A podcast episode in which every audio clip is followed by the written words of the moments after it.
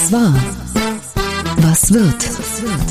Bosbach und Rach, die Wochentester. Das Interview. Powered bei Redaktionsnetzwerk Deutschland und Kölner Stadtanzeiger. Und hier sind die Wochentester. Wolfgang Bosbach und Christian Rach. Hallo und herzlich willkommen, Christian Rach hier aus Hamburg. Hallo auch von Wolfgang Bosbach aus Bergisch Gladbach. Sie hören eine Interviewfolge der Wochentester mit der wohl bekanntesten deutschen Notärztin Dr. Lisa Federle. Warum wir einander zuhören sollten und was die Pandemie mit der Psyche der Menschen gemacht hat. Jetzt in dieser Folge. Heute zu Gast bei den Wochentestern Dr. Lisa Federle. Deutschlands wohl bekannteste Notärztin setzt sich für die Bedeutung vertrauensvoller Beziehungen ein. Ihr Plädoyer dafür, mehr zuzuhören, auch in der Politik.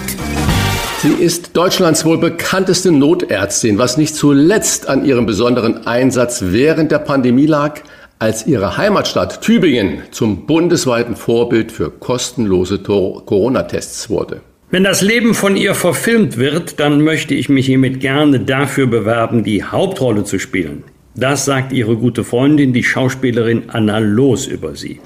Da fragen wir doch direkt mal nach, ob das etwas wird mit der Hauptrolle. Herzlich willkommen bei den Wochentestern Dr. Lisa Federle. Hallo, guten Morgen. Wir haben ja schon einmal mit Ihnen bei den Wochentestern über Ihren Lebensweg gesprochen, der alles andere als gerade war. Ihr Vater stirbt, als Sie elf Jahre alt waren. Sie verlassen die Schule ohne Abschluss, werden mit 17 zum ersten Mal schwanger. Ich verrate ja keine Geheimnisse, sondern das haben wir ja schon besprochen. Holen das Abitur nach und studieren Medizin und mit 37 Jahren und vier Kindern später werden Sie dann Ärztin. Haben die Filmproduzenten, die besten Filmproduzenten Deutschlands, Nico Hoffmann oder Oliver Berben, schon mal bei Ihnen angerufen? Nein, das wäre schön. Das bestimmt nicht, aber ein bisschen ist es im Gespräch. Mal ehrlich, wenn das Leben der Lisa Federle verfilmt würde, würden Sie sich dann gerne selber spielen oder sagen Sie, nee, das ist nicht meine Kernkompetenz, ich mache den Weg frei für Anna Los? Also ich würde mich nicht gerne selber spielen, weil ich nicht alles kann und schon durchaus weiß, was andere können. Und die Anna würde das fantastisch machen, mit Sicherheit. Der Mann von Anna Loos, äh, Jan-Josef Liefers, sagt über sie, sie seien, Zitat, eine der besondersten Deutschen, die er kennengelernt habe. Ihre eigene Einschätzung, nicht nur der anderen bekannten Menschen. Was macht sie denn so besonders? Also erstens mal halte ich mich nicht für so besonders. Aber für andere ist vielleicht der Lebensweg von mir was ganz Besonderes, ja, weil das ist natürlich schon ungewöhnlich und ich habe halt nicht aufgegeben. Ich stand ja teilweise selber fast am Abgrund und ähm, das hätte auch anders ausgehen können, ja, als ich mit 17 schwanger wurde, beziehungsweise als ich festgestellt habe, dass der damalige Partner und Vater der Kinder äh, Heroin spritzt. Ja, das war für mich, da ist für mich eine Welt zusammengebrochen und es hätte auch anders ausgehen können, das ist richtig. Der SWR hat gerade ein Filmporträt über Sie veröffentlicht und Sie haben ein neues Buch geschrieben. Titel Vom Glück des Zuhörens, wie uns gute Beziehungen stark machen. Nehmen Sie uns doch bitte mal ein Stück mit zwischen die Seiten des Buches. Worum geht es oder worum geht es Ihnen, als Sie das Buch geschrieben haben? Also da gibt es zwei Punkte. Ich wollte einfach ähm, über das Thema Beziehungen schreiben. Ich erlebe ganz oft in der Praxis, dass mir die Patienten über ihre Beziehung erzählen und Oft stellt sich auch raus, dass die, äh, dass die Probleme, die sie haben, also die körperlichen Beschwerden, mit dieser unharmonischen oder disharmonischen Beziehung in Zusammenhang gebracht werden können. Beispiel, äh, das Buch handelt auch von einer Frau, die 30 Jahre die heimliche Geliebte von einem Mann war und jeden Abend eigentlich auf den Anruf von ihm gewartet hat, sich isoliert hat, obwohl sie sehr erfolgreich ist und finanziell unabhängig, hat sich total emotional abhängig gemacht von diesem Mann und er ist dann, er war mein Patient, er ist dann irgendwann an Krebs gestorben und sie stand hinterm Baum und hat die Beerdigung beobachtet. Und äh, durch den Tod ist sie dann natürlich aus dieser Beziehung geko äh, gekommen und hat es geschafft, ähm, darüber hinwegzukommen und das Ganze endet dann auch ganz glücklich. Aber Das ist ein, einer der Aspekte in dem Buch, wie man Beziehungen leben kann und wie man auch versuchen könnte, sich aus sowas zu befreien. Und auf der anderen Seite soll es aber auch Toleranz gegenüber Beziehungen und gegenüber Menschen zeigen, ja. Das heißt, einer meiner Patienten hat eine demente Ehefrau und hat eine Geliebte und äh, da gab es schon einige Leute, die mit dem Finger auf ihn gezeigt haben und ich fand einfach, wenn man das näher anschaut, dass man das vielleicht ganz anders beurteilt. Und ich glaube, dass wir umdenken müssen. Ich bin, ich bin schon für die Ehe, auch 50 Jahre finde ich klasse. Aber ich glaube, wir müssen uns mehr damit befassen, dass es viele verschiedene Formen der Beziehung gibt und die Leute vielleicht trotzdem glücklich sind. Frau Federlitz, Sie sind ja Notärztin, haben wir schon darüber gesprochen und äh, ich weiß ja, dass Sie auch noch eine Weiterbildung gemacht haben, nämlich eine psychosomatische. Erklären Sie unseren Zuhörern und Zuhörerinnen bitte mal das Wort Psychosomatik. Also das bedeutet, wenn ich praktisch, wenn die Psyche quasi beschädigt ist, beziehungsweise wenn ich traurig bin, wenn ich Stress habe, wenn ich unglücklich bin, dass sich das dann auf den Körper auswirkt. Beispiel, es heißt ja oft, das ist mir auf den Magen geschlagen. Oder, oder du hast dauernd Kopfschmerzen und weißt nicht, woher es kommt. Und irgendwann stellt sich raus, dass das eben der, der, der psychische Stress ist, der sich auf den Körper auswirkt. Oder Patienten, die einen hohen Blutdruck haben. Ja, wenn du den, den den Stress nimmst, also nicht grundsätzlich, aber das passiert halt, dann, dann haben die wieder normalen Blutdruck. Oder gerade diese Patientin, die hatte oft Schwindel und, äh, und Hörstürze und nachdem sie, nachdem sie das Ganze überwunden hat, diese 30-jährige Beziehung, war das alles weg. Die kam nur noch zum Impfen zu mir und sonst gar nicht mehr. Als Haus- und Notärztin sind Sie nah an den Menschen. Sie treffen auf Vereinsamung genauso wie auf Depressionen. Wie haben sich die Menschen seit oder durch die Pandemie verändert? Ich glaube, die Depressionen haben zugenommen. Also sagen wir mal so, ich, ich glaube, dass es sowieso viele Menschen gibt. Ich habe ja viele Jahre auch Notdienst gemacht, also nicht nur Notarzt, sondern die Hausärzte im Notdienst vertreten.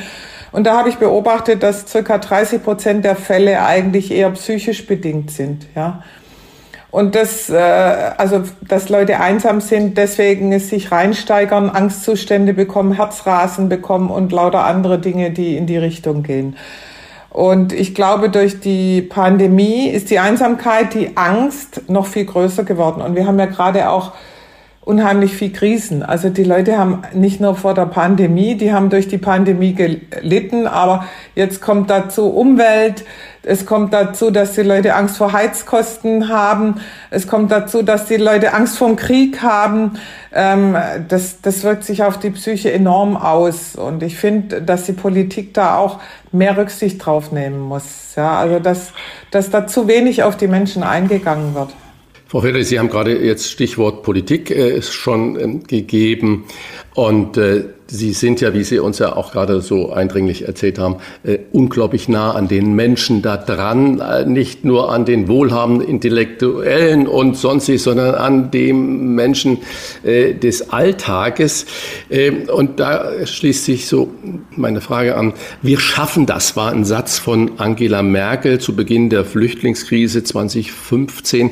Wir sehen alle noch diese Fähnchen schwingenden, schwingenden Deutschen an den Bahnhöfen, speziell in München war das äh, weit verbreitet und Jubel und wir integrieren und so weiter und so fort. Vieles ist gelungen, vieles ist nicht gelungen. Wenn man sich jetzt umhört und umschaut, ist die Verunsicherung der Menschen nicht nur der Krieg, die Inflation, Corona, wie Sie das gerade äh, gut geschildert haben, äh, so groß wie noch nie. Und immer mehr Menschen, so scheint es, radikalisieren sich da drin.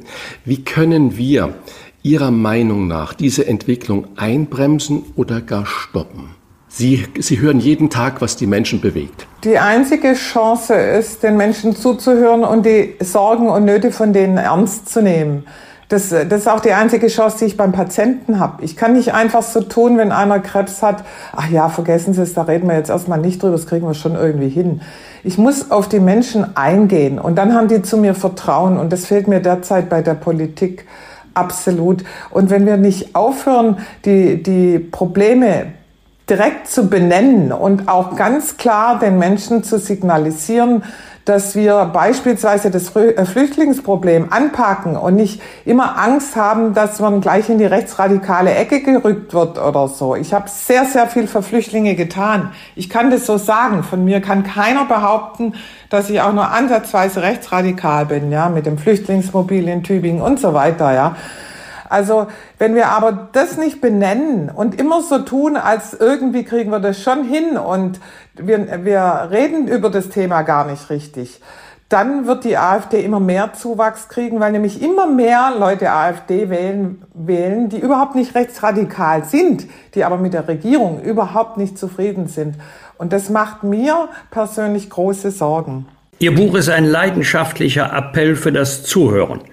Generell für das Gespräch untereinander hört auch die Politik zu wenig zu, also den Menschen, die ihre Sorgen an die Politik adressieren. Also ich glaube, dass die Politik derzeit so ist, dass sie eigentlich versucht, die schwierigen Themen zu neutralisieren bzw. runterzureden. Das ist meine Meinung. Ich finde, Scholz sagt viel zu wenig offen, was für wirkliche Probleme wir gerade haben.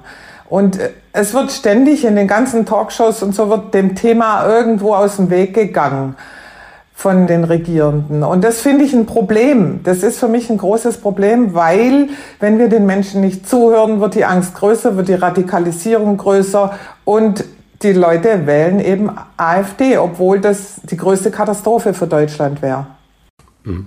Sie haben aber auch gerade gesagt, natürlich nicht nur die Regierung muss zuhören, auch Sie als Ärztin und auch Ihre Arztkollegen und Kolleginnen müssen zuhören. Ähm, wenn ich das aber heute sehe, dass das ja so eng getaktet ist in jeder Praxis oder im Krankenhaus erst recht, das heißt, es gibt ja, so dünkt es mich, überhaupt keine Zeit mehr zum Zuhören. Das heißt, ähm, der Arzt bekommt auch kaum noch das Zuhören bezahlt oder überhaupt nicht mehr bezahlt. Wenn Sie als Arzt, als Ärztin nicht mehr zuhören können, macht das die Menschen denn auch krank? Natürlich. Oder es macht sie zumindest nicht gesund, sagen wir es mal so. Weil wenn ich äh, die Ursache nicht erkenne, und das kann ich nur, indem ich zuhöre, gerade wenn es um psychosomatische Geschichten geht, dann kann ich dem Patient ja gar nicht helfen, außer ich drücke ihm Tabletten in die Hand. Also insofern ist es ganz arg wichtig zuzuhören und um das Problem der Zeit anzusprechen. Ich glaube, es ist eine Illusion, nur auf immer das Thema neue Fachkräfte und sonst was ins, äh, ins Gespräch zu bringen. Da bemühen wir uns ja alle schon dauernd. Aber das wird nicht so einfach zu lösen sein und auch nicht so schnell. Und da an dem Punkt denke ich, könnte Lauterbach einfach mehr der Realität in die Augen schauen. Ich glaube, ganz wichtig sind Beispiel, ein ganz einfaches Beispiel, Digitalisierung. Zum Beispiel, wenn ich eine halbe Stunde am Telefon sitzen muss, um für meinen Patienten einen dringenden Termin in der, äh, in der Klinik auszumachen oder meine Sprechstundenhilfe, dann ist es meine Zeit, die da kaputt geht, die ich dem Patienten gegenüber nicht zur Verfügung habe. Wenn das aber digitalisiert wäre, ja, und ich dann mich irgendwo im, im Computer schnell einwählen könnte und den und den Termin anklicken könnte und für meinen Patienten hätte, dann wäre das eine Sache von zwei Minuten. Und ich glaube, da sind wir dermaßen hinterher und da, da schlafen wir auch an dem Problem. Dann hätte, ich hätte ja dann viel mehr Zeit, ja, wenn ich diese ganze Bürokratie äh, die immer überbordender wird, ja, ähm, wenn ich die etwas eindämmen würde und die Digitalisierung vorantreiben würde, dann hätte ich zumindest gewisse Kapazitäten. Aber wissen Sie, es ist einfach ein Unterschied, ob ich am Schreibtisch sitze und ein Theoretiker bin oder ob ich direkt mit den Menschen zu tun habe, die Probleme der Menschen direkt mitbekomme und die Probleme auch direkt erkenne. Das habe ich bei Corona zum Beispiel im Kontakt mit Lauterbach ständig gesehen, ja. Es gab ganz viele Themen, wo er abgeblockt hat, als ich gesagt habe, die Kinder nicht impfen, als ich gesagt habe, die Schnelltests brauchen wir für die äh, für die Menschen, als ich äh, können Sie alles im Internet nachgucken, als ich gesagt habe, ähm, die Kinder gehen kaputt, wir können die nicht weiter isolieren ähm, hat er am Anfang immer widersprochen und erst nach einem Vierteljahr oder einem halben Jahr hat er dann ähm, dem Ganzen zugestimmt. Und das finde ich schwierig. Das, das ist dann viel zu spät, weil wenn wir jetzt nicht gleich uns darum kümmern, dass die AfD nicht noch größer wird, dann, dann ist es irgendwann zu spät, weil sie dann nämlich an der Regierung womöglich ist oder zumindest Regierungsbeteiligung hat. Beziehungen also gemeint sind jetzt nicht Arzt-Patienten-Beziehungen, sondern zwischenmenschliche Beziehungen. Heutzutage sind vielfältig. Andere würden sagen divers. Starre Regeln wie früher gibt es nicht mehr, führt diese neue Freiheit, in der fast alles möglich erscheint, gleichzeitig zu mehr Unsicherheit bei den Menschen. Das glaube ich deshalb nicht, weil wir einfach eine andere Zeit haben. Wir werden alle viel älter. Das heißt, ähm, unsere, unser Leben ist länger. Das bedeutet, dass wenn wir mit einem Partner nicht mehr klarkommen, dass man unter Umständen, wenn man an früher denkt, dann länger hätte jetzt mit dem aushalten müssen. Wir entwickeln uns immer vielfältiger dadurch, dass die Frauen doch sich auch immer mehr emanzipieren, dadurch, dass Arbeitsstellen auch unterschiedlich örtlich sind, äh, kann man sich auch auseinanderentwickeln. Und ich glaube, es ist wichtig, das dann auch zu akzeptieren und nicht zusammenzubleiben, obwohl man sich eigentlich hasst oder obwohl man keine Lust mehr hat. Also ich habe tatsächlich Patienten, auch bei mir ein Ehepaar, wo die Frau immer sagt, wissen Sie, wenn der, wenn der stirbt, wäre es mir jetzt auch nicht gerade schl schlimm für mich. Im Gegenteil, ich komme mit dem überhaupt nicht mehr zurecht. Und das ist für mich so, so ein Thema, wo ich sage, an dem Punkt ist doch, glaube ich, eine Trennung besser.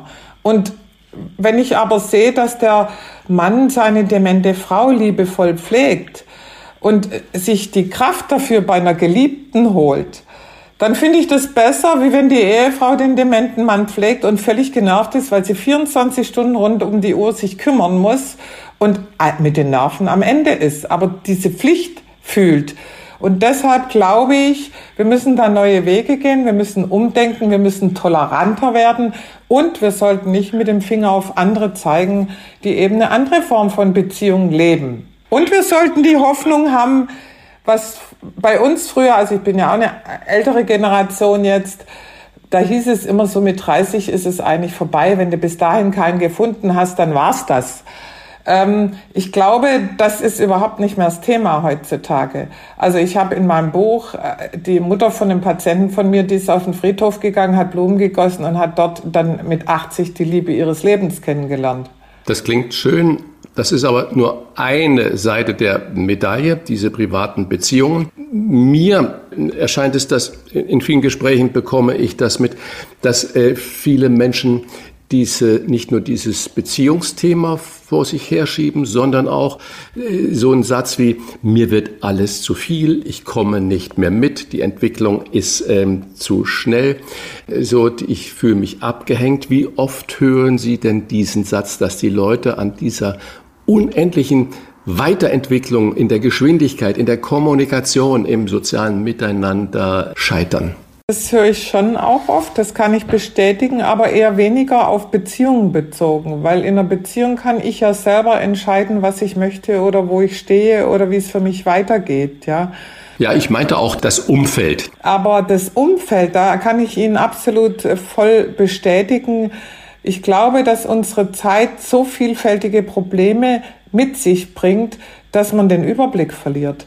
Also gehen Sie mal und bauen ein Haus um. Sie, Sie kommen überhaupt noch nicht mal mehr mit, wie das mit der Heizung, mit der ganzen Technik, mit der Elektronik und was weiß ich, was alles geht. Wie viele Anträge Sie stellen müssen, um dieses Gesetz einzuhalten, um, um, um, um die ganzen Wärmevorgaben einzuhalten und so weiter. Das schafft ein normaler Mensch fast nicht mehr. Ja.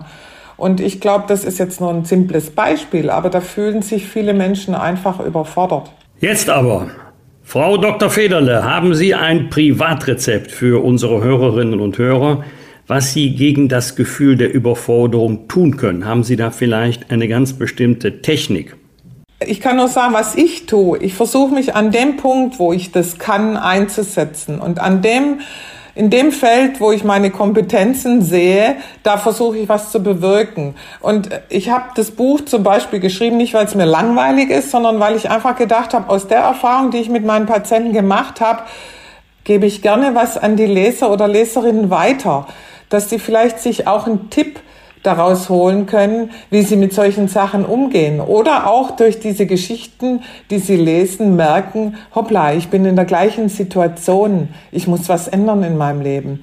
Und ich glaube, das ist ganz wichtig, in, das habe ich in der Pandemie festgestellt, was zu tun, aktiv zu sein und selber das Gefühl haben, ich bin, ich, ich schaue nicht nur von außen zu, sondern ich versuche was dagegen zu machen. Und dann interessiert mich natürlich, was macht der Mensch, die Frau, Lisa Federle. Sie haben mit Sicherheit einen stressigen Alltag auch. Wenn Sie sagen, boah, heute ist mir das alles zu viel, ich fühle mich an den Grenzen oder ich bin überfordert, was machen Sie denn dann? Dann tue ich was für meine Seele und entweder schaue ich mir dann einen völlig dämlichen Film an, damit ich eben nicht an Probleme oder sonstiges erinnert werde, oder ich setze mich auf die Terrasse, auf den Balkon und trinke einen Kaffee. Ich schaffe das auch in zehn Minuten, mich runter zu beamen. Und wenn ich wirklich viel Zeit habe, dann setze ich mich ins Wohnmobil und fahre einfach irgendwo hin. Mit einer Freundin oder meinem Partner. Oder Sie Vielen hören Dank. die Wochentester. Genau. Unsere beiden beruhigenden Stimmen, die lösen dann auch viele Blockaden. Vielen Dank für dieses wieder einmal sehr belebende Gespräch, liebe Frau Dr. Federle. Wenn unsere Hörerinnen und Hörer das Thema Beziehungen vertiefen möchten, empfehlen wir vom Glück des Zuhörens, wie uns gute Beziehungen stark machen. Das ist das neue Buch von Dr. Lisa Federle. Herzlichen Dank für das Gespräch. Auch von mir. Das war ein Danke. tolles Gespräch und das heilt die Seele, wenn man sowas hört. Danke. Gerne. Schöne Grüße. Bosbach und Rach. Im Internet diewochentester.de. Das waren die Wochentester, das Interview mit Unterstützung vom Kölner Stadtanzeiger und dem Redaktionsnetzwerk Deutschland. Wenn Sie Kritik, Lob oder auch einfach nur eine Anregung für unseren Podcast haben, schreiben Sie uns auf unserer Internet- und auf unserer Facebook-Seite. Und wenn Sie uns auf einer der Podcast-Plattformen abonnieren und Mitglied im Wochentester Club werden, freuen wir uns ganz besonders. Alle Informationen zum Wochentester Club erhalten Sie im Internet auf www.diewochentester.de. Natürlich finden Sie dort auch die Informationen zu unserer kleinen Herbstpause. Danke für Ihre Zeit. Was war? Was wird? Wolfgang Bosbach und Christian Rach sind die Wochentester. Ein maßgenau Podcast. Powered bei Redaktionsnetzwerk Deutschland und Kölner Stadtanzeiger.